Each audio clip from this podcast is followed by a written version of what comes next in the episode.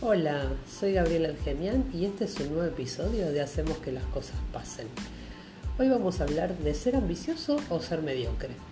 ¿Alguna vez pensaste por qué deberías justificarte por pensar a lo grande? ¿Sabes qué? No tenés que justificarte, porque este es uno de los síntomas de la mediocridad.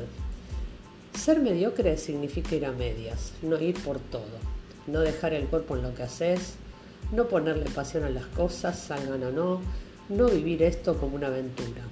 Y sobre todas las cosas no preguntarse, ¿hasta dónde puedo llegar? ¿Qué más puedo hacer? ¿Qué puedo cambiar en el mundo? Por eso ser mediocre no tiene que ver con el talento. Creo que hay mucha gente mediocre con un gran talento y al contrario gente sin mucho talento que no se conforma y acaba llegando donde quiere. Que esto no te suene a coaching barato, porque lo único que depende de nosotros es ponerle ganas, garra. El único ingrediente que tenemos es ese. Incluso con ganas muchas veces no sale, pero sin ganas es imposible. Una vez leí a un entrenador de fútbol de categorías inferiores que decía, la mayoría de los niños que lo dan todo no llegan a ser profesionales, pero los que no lo dan todo no tienen ninguna posibilidad. ¿Qué quiero decir con esto? Que ir por todo no garantiza que todo te salga bien y que llegues a tus metas, pero no ir por todo sí garantiza que no vas a llegar. En cambio sigue estando mal visto lo de la ambición.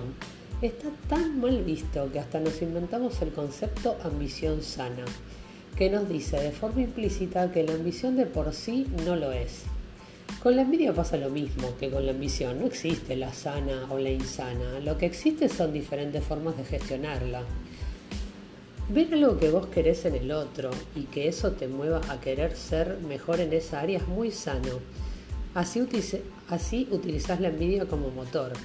Lo que es insano es no atreverse a ir y criticar al que va. Porque el que va puede fallar, pero hizo mucho más que el que solo critica. Y a veces al que va le sale. Así que, a ser ambicioso y dejar de ser mediocre. Los espero en el próximo episodio de Hacemos que las cosas pasen, donde vamos a estar festejando el primer año de mi podcast. Gracias por escucharme.